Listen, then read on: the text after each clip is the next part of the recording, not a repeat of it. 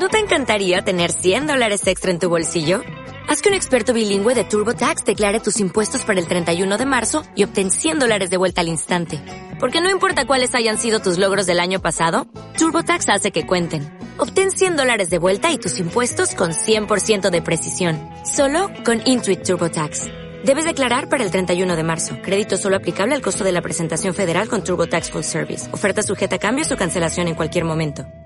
Gobierno de la República del Ecuador. El gobierno de todos.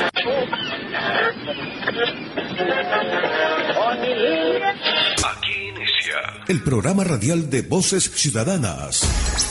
El gobierno de todos. El espacio de información sobre todos los programas y proyectos del Nuevo Ecuador a través de tu voz. Bienvenidos a El gobierno de todos.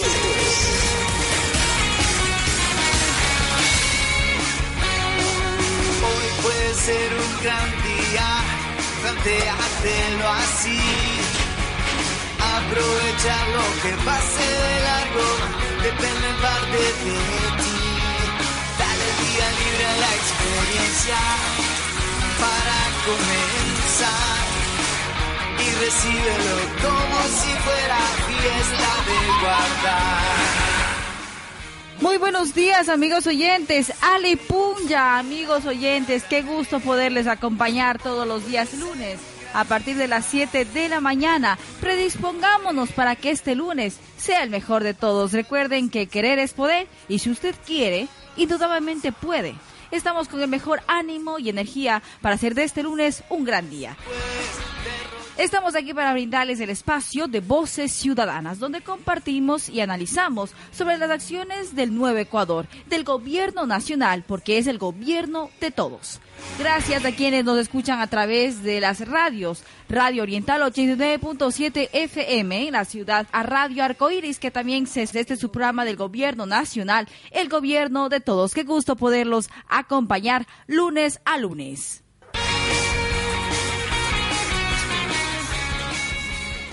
Es lamentable que los paros en Dayuma afecten a los habitantes de la localidad.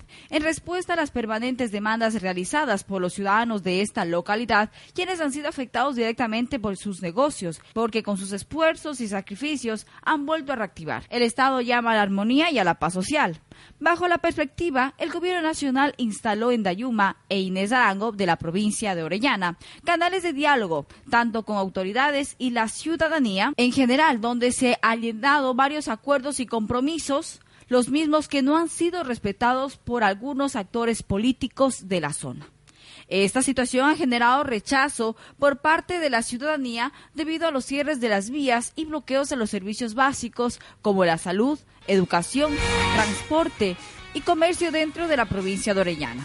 Se produjeron varias situaciones de comportamiento agresivo por parte de un grupo de manifestantes, como el bloqueo del ingreso a las instalaciones de PPC, impidiendo a los trabajadores que ingresen normalmente a cumplir su jornada de labores. Y en horas de la tarde, lo que se produjeron fueron varias agresiones a la Policía Nacional, daño a los vehículos públicos.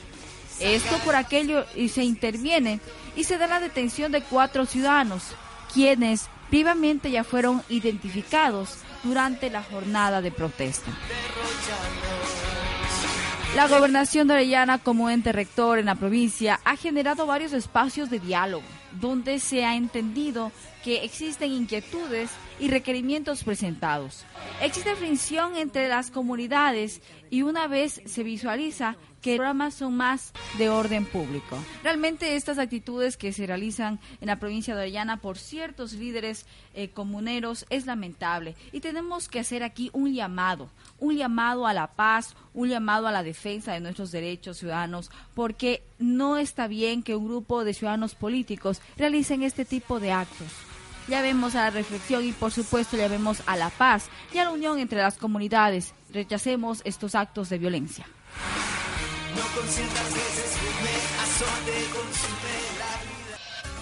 Estás escuchando El gobierno de todos. Hoy puede ser un gran día y mañana también. Hoy puede ser un gran día. Hoy puede ser un gran día.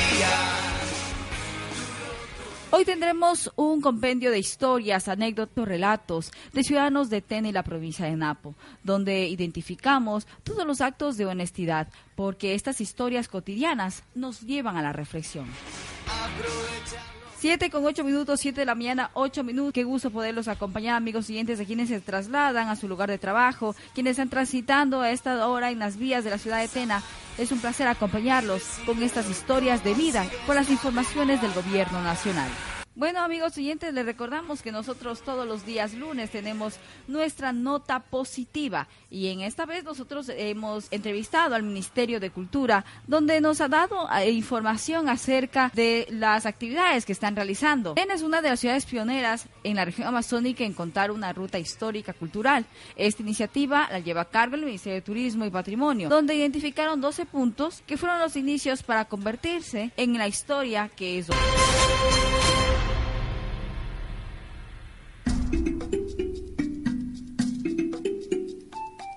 Recordar la historia revivir sucesos que marcaron la vida de nuestros antepasados. Esos hitos fueron un pilar fundamental para el desarrollo de un pueblo que se convirtió en una ciudad moderna, con atractivos turísticos y obras emblemáticas que llaman la atención y enamoran a quienes visitan la tierra de la Guayusa y Canela. San Juan de los Dos Ríos de Tena es una de las ciudades pioneras en la región amazónica por contar con una ruta histórica cultural. La iniciativa del Ministerio de Cultura y Patrimonio identificó 12 puntos que fueron los inicios para convertirse en la ciudad que es hoy.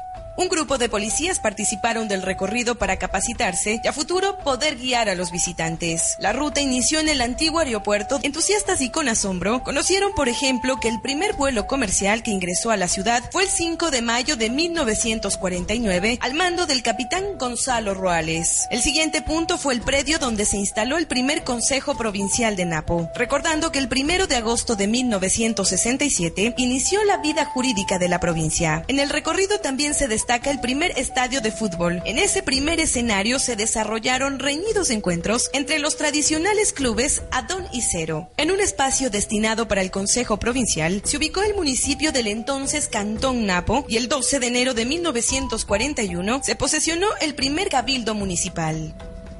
Se entrega esta construcción al municipio que se constituye en 1941 y el primer presidente es el señor Humberto Garcés, que coincidentemente es abuelo del nuestro presidente de la República, Lenín Moreno Garcés. Al continuar está la casa de gobierno donde funcionaba el correo y a través del sonido de una campana se informaba a los parroquianos que llegaban cartas y encomiendas. Sin perder el paso avanzaron hasta la Catedral de Tena y la Capilla Patrimonial. A pocos pasos la misión Josefina. Durante cuatro años y con tan solo 100 mil sucres construyó el primer hospital en el año de 1950 que sería el encargado de cuidar la salud de los tenenses. Yo como ciudadano de aquí de la ciudad de Tena no tenía conocimiento de la verdadera historia que tenía la ciudad y con esta aclaratoria tuvimos más claro de la historia en realidad de nuestra ciudad.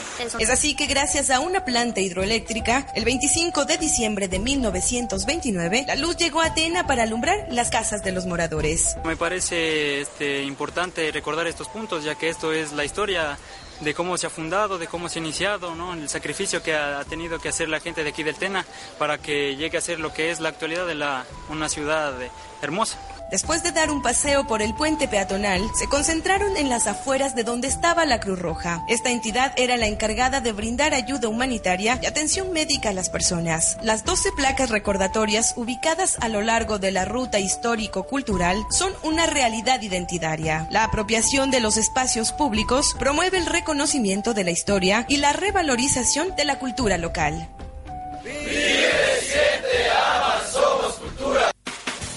Todos los lunes a las 7 horas. No te pierdas El Gobierno de Todos. Conoce a través de las voces ciudadanas sobre los programas y proyectos del Nuevo Ecuador. ¿Qué sucede en tu barrio, en tu parroquia, en tu cantón? Aquí te lo contamos. No te pierdas El Gobierno de Todos. Por esta emisora.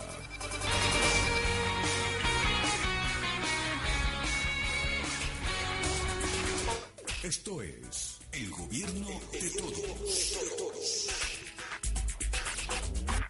Gracias al aporte del Ministerio de Cultura, se puede ahora conocer la historia de nuestra ciudad, que nos incentiva a apropiarnos más de ella. Como les habíamos indicado, amigos oyentes, hoy escucharemos varias historias de vidas, relatos, anécdotas y enseñanzas que nos llevan a reflexionar mucho. Conversamos previo a este programa con ciudadanos de la ciudad de Tena para podernos introducirnos a sus recuerdos y experiencias. Hemos absorbido sin duda, los mejores ejemplos de vida. La honestidad no consiste solo en franqueza, sino en asumir que la verdad es solo una y que no depende de personas o consejos, sino de lo que el mundo real nos presenta como infalible e imprescindible de reconocer.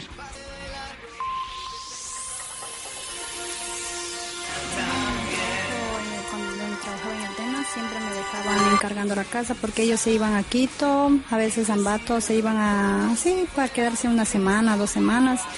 Y yo, yo siempre me, dejaban ahí, me dejaban la llave del almacén, la casa, de todito, ser eh, como dueña de la casa.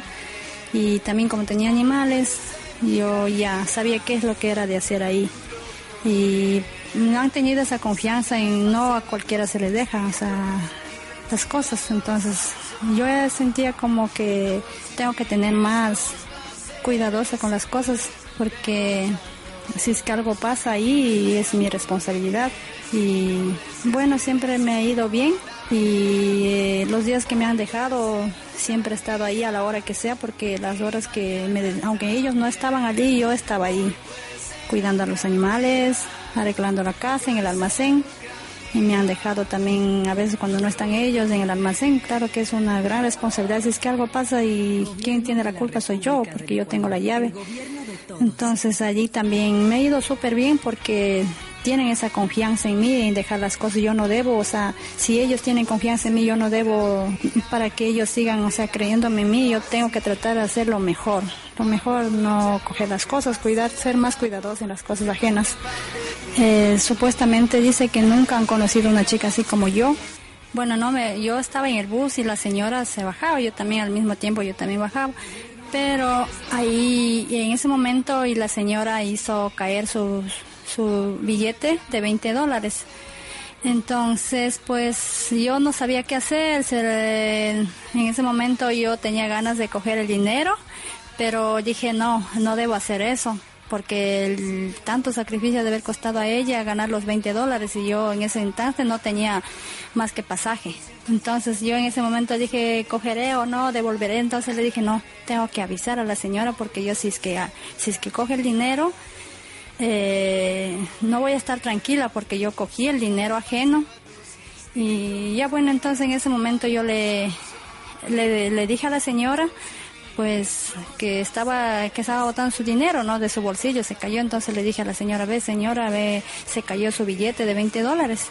Entonces la señora me dice, ay, gracias por ser bien honesta, si fuera otra persona no me devolvería el dinero. Entonces la señora se fue muy contenta. Estas son las historias de vida.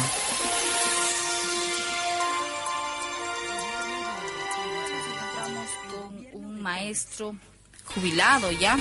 Él es Leandro Reyes con él estaremos dialogando de temas muy importantes. Nos va a contar acerca de su historia vivida y por supuesto la historia de la cotidianidad en cuanto a la honestidad. Muy buenos días, qué gusto poder entrevistar para nuestro programa, qué gusto dialogar y la apertura también queremos agradecer de haber brindado a nuestro programa. Agradecerle la gentileza que ha tenido usted de invitarme para dar a conocer a todos y cada uno de los ciudadanos quizá la vida que algunas personas ya la conocen. Bueno, yo inicio pues mi labor docente en el año de 1967 como profesor de una escuela San Agustín del Puní, la última escuela de Pastaza. Luego pasé a las escuelas de San Leonardo Murialdo de la parroquia de Aguano. Allí tuve algunos alumnos muy sobresalientes, especialmente nuestros quichuas, nuestros quichuas. Y dentro de ellos estaba pues Alex Hurtado, mi alumno, que ahora es gobernador. Qué satisfacción para uno ser el maestro de ciudadanos que están prestando servicio a la colectividad, a nuestra provincia. Luego pues paso de profesor, paso a la escuela eh, Manuel Ignacio de Baimeira, que queda en Misahuallí allí laboro 12 años, no se instruye, se educa, se forma. Consecuentemente, era el profesor que estábamos, nosotros estaba primero antes de los niños y los niños aprendieron esa situación. Es decir, nunca se atrasaron, nunca vinieron sin la situación de su obligación. Porque llegar a la escuela no es decir llegó el primero y luego iba a la fiesta, no, no. Damos clase tal cual se ha planificado, tal cual es la necesidad de la escuela. Luego paso pues a la escuela de Pedro Sabio, después de la escuela Pedro Sabio me mandan a una escuela de práctica docente que se llama la escuela José María Vélez Cuevada de práctica docente y de ahí paso pues a la escuela Santo Domingo Sabio que es de demostración. En estas escuelas se aprendió mucho la situación pedagógica y la aplicación de metodologías, la aplicación de destrezas y la aplicación del nuevo plan de educación. Allí lo hicimos como era la orientación de los señores coordinadores en ese sentido, pero lo hicimos con responsabilidad, lo hicimos con responsabilidad. Dentro de este ambiente de la Escuela Domingo Sabio, Tuve 11 años en Puerto Napo y otro en Quiliyacu. Pude, tuve la satisfacción de ser también representante de la ciudadanía. Primero, consejero de la dictadura de los señores militares, consejero provincial. Luego gané las elecciones para concejal de la ciudad de Tena, digamos de la, del cantón Tena. Luego fui consejero provincial para la, situación política me llevó allá al Consejo Provincial. Bueno, ahí se detectó algunas cuestiones un poco negativas. ¿Cuáles son? Cuando hay mayoría y minoría. La mayoría es la que domina y pide y solicita y obliga obliga a, este a esta situación. Si a alguien le damos un contrato, le, pedimos que nos dé el 10%, la mayoría. Yo fui siempre de minoría. Y la minoría pues no hacemos nada porque no podemos ni siquiera denunciar estos actos. Yo conozco esto porque tengo que decirlo públicamente porque así se trabaja dentro de los municipios y el Consejo Provincial.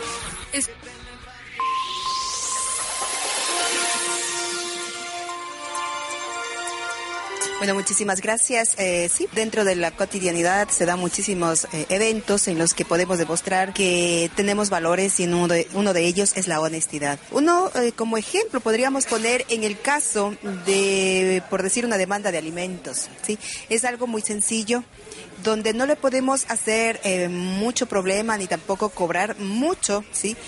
A, a, la persona que está solicitando nuestros servicios, ahí podemos identificar, por ejemplo, que hay eh, profesionales que sí son eh, abiertos a decir que efectivamente no va a durar mucho tiempo eh, y que la demanda es sencilla y que va a ser beneficiada de el derecho que le corresponde para su eh, hijo o hija, ¿no? Mm, por ello, pues sí es importante manejar estos temas, sobre todo cuando estamos al frente de saber defender los derechos, ¿sí? Y uno de ellos es justamente no aprovecharse de la ignorancia de las personas. A veces ignoran cómo son los procedimientos y nosotros como profesionales debemos eh, salir avantes indicando que cuál es el debido proceso, qué es lo que vamos a hacer, cuánto tiempo se va a demorar y cuánto le va a costar. ¿sí? Entonces, eh, es uno de los valores muy importantes para nuestra gestión, en nuestra profesión, puesto que la misma ciudadanía se va dando cuenta que eh, significa el trabajo nuestro y valora. Por ello es que tenemos acogida y podemos seguir en adelante trabajando de manera em, vertical, si se quiere, con honestidad.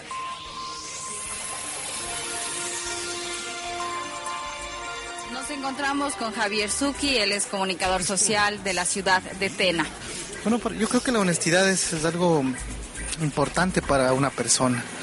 En mi trabajo, yo, soy comunicador social, yo trabajo en, la, en el distrito 1501 de salud, de acá en Tena. Y para nosotros, eh, por ejemplo, eh, llegar puntual, cumplir con los compromisos, garantizar el acceso a la salud de las personas, es ser honestos. Eh, nosotros vemos que estos objetivos deben, ser, deben cumplirse al 100%.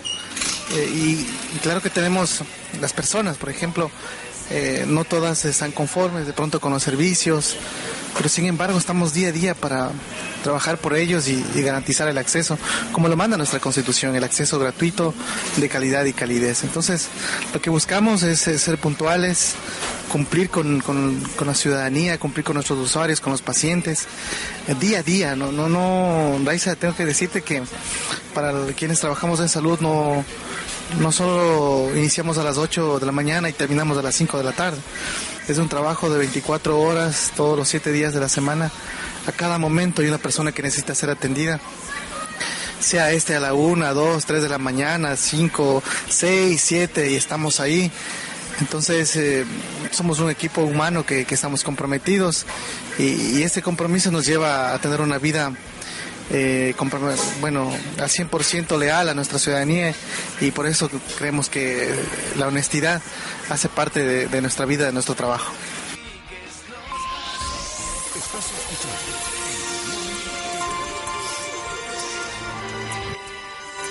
Las vivencias diarias dentro del taxismo, al momento que se recorre las diferentes vías, carreteras, comunidades, se recorre y siempre queda un poco de historia y recuerdos. ¿Cuál es una de las historias más importantes de honestidad? Eh, agradezco la invitación, ¿no? Raicita, nosotros como transportistas, nosotros al servicio del taxismo, eh, tenemos muchas vivencias cosas buenas, cosas malas, a veces nos va bien, a veces nos va mal, pero en tantas de las, de las vivencias que hemos tenido, ha habido muchas veces que la gente se han olvidado, así diga usted, celulares, tablet, a veces un reloj, y por lo regular la honestidad de nosotros, los transportistas, es regresar a la persona que se ha olvidado. Y bueno, de mi parte yo lo he hecho así. Yo lo he hecho así, Reisita.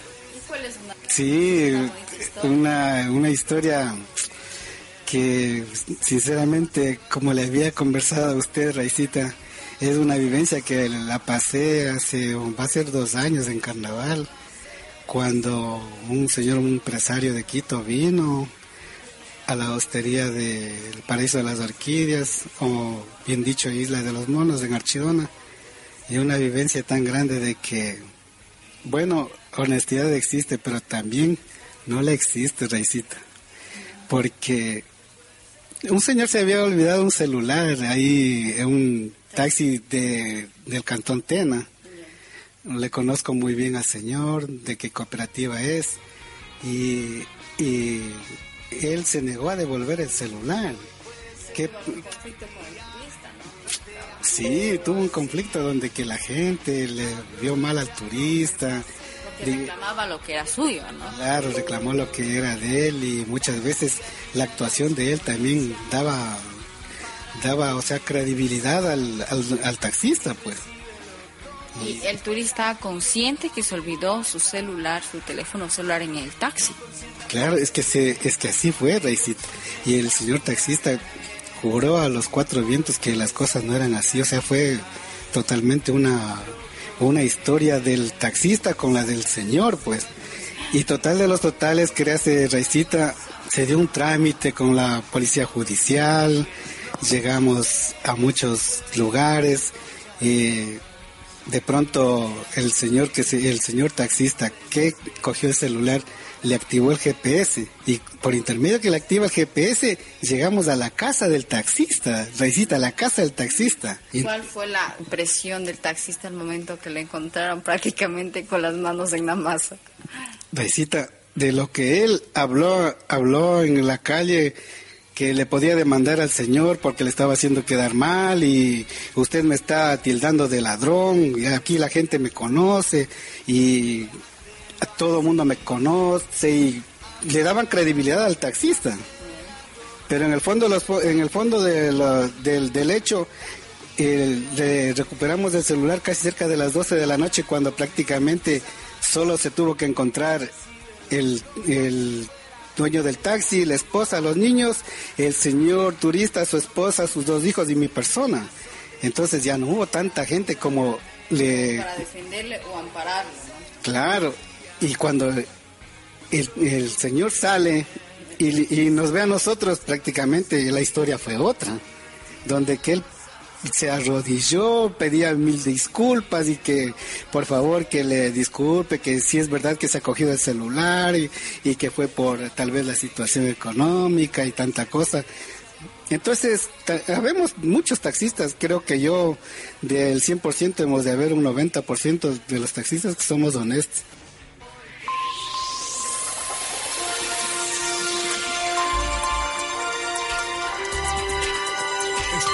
Flores, él es un artista del cantón Carlos Julia Rosemena. Nos indicará una historia vivida, una historia... Bueno, muchas gracias. Sobre la honestidad, es importante decir que la persona, esto es una virtud, ¿no? Sobre todo las personas eh, recatadas, las personas honestas, de alguna manera, eh, pues eh, siempre estamos enfocadas a, a no mentir, a decir la verdad, a ser transparentes. Bueno, dentro de las cosas si hablamos un poco sobre coimas, ese tipo de cosas, nosotros eh, podemos indicar que casi, lamentablemente, casi en todas las instituciones grandes, sobre todo, grandes eh, para realizarte, por ejemplo, un pago, siempre te piden una coima, no o porcentajes como normalmente se dice. Entonces, esto es lamentable porque yo creo que las personas, eh, cuando somos servidores públicos al menos, siempre mm, estamos para eso, para servir al público, no para servirnos del público. Entonces, cualquier otra cosa que venga fuera del sueldo se convierte en una coima.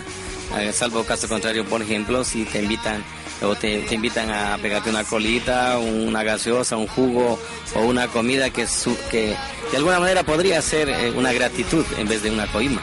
Entonces, eso hay que saber diferenciar las cosas, porque hay mucha gente que pide porcentajes para realizarte tal o cual pago. Entonces, esto realmente, esto ya no es honestidad, esto es coimar, esto es corrupción, como normalmente se lo llama. Una historia de honestidad que tú prácticamente has, has quedado libre de ser corrupto. Bueno, yo realmente te puedo decir que eh, en las instituciones, sobre todo acá en las más grandes, como te decía, siempre eh, cuando tú presentas alguna propuesta, entonces hay gente que siempre te dice, eh, bueno, esto tiene un porcentaje. O normalmente los managers se manejan bajo porcentajes para darte cobrando, para hacerte el trabajo, lo que puede hacer. Normalmente nosotros realmente aquí en esta provincia muy poco se maneja con manager o con representantes. Sin embargo, sin embargo, sí se hace. Entonces, esto es lo que te puedo decir con toda la sinceridad del caso.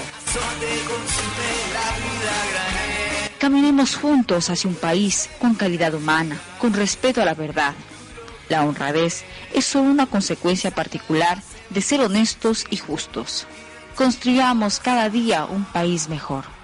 Nosotros queremos agradecer a cada uno de nuestros participantes. Queremos agradecer a Nelly Grefa, quien es trabajadora del hogar. Ella indicó acerca de la confianza que le dan sus clientes dentro de su trabajo. También queremos nosotros agradecer al señor Leandro Reyes, él es maestro jubilado y ex consejero de NAPO, que nos expuso acerca de toda la, cuestión dentro de la gestión pública, su experiencia de vida. Queremos agradecer también a Lucía Rodríguez, ella es abogada en el libre ejercicio y nos indicó la ética en los procedimientos jurídicos. También queremos agradecer a Javier Zucchi, el excomunicador social de la ciudad de Tena, y eh, nos indicó acerca del cumplimiento de las actividades dentro de las unidades de salud y la responsabilidad que nos convoca. Además, queremos agradecer a Segundo Isa, el taxista del Cantón Archidona. Bueno, él nos contó una hermosa historia acerca de eh, la honestidad, cómo se pudo, eh, se pudo eh, llegar a un lugar y poder encontrar las, los artículos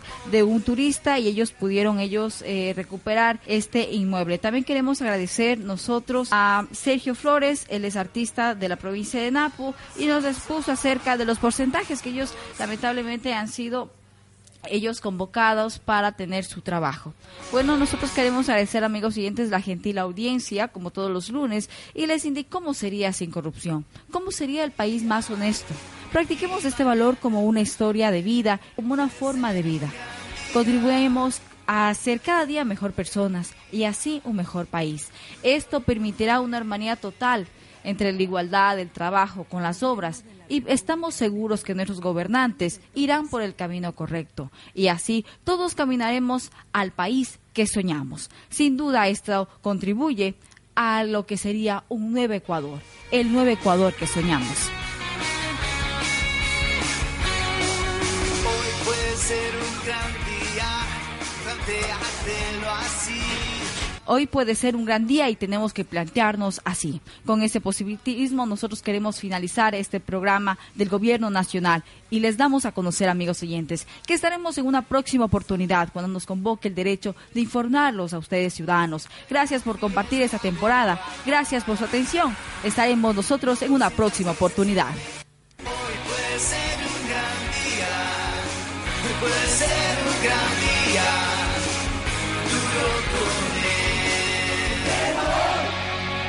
Gobierno de la República de Esto Ecuador. ha sido el todo por hoy en. El Gobierno de Todos. Tu espacio radial con voces ciudadanas. Te esperamos en nuestra próxima edición para comentarte sobre los programas y proyectos del Nuevo Ecuador.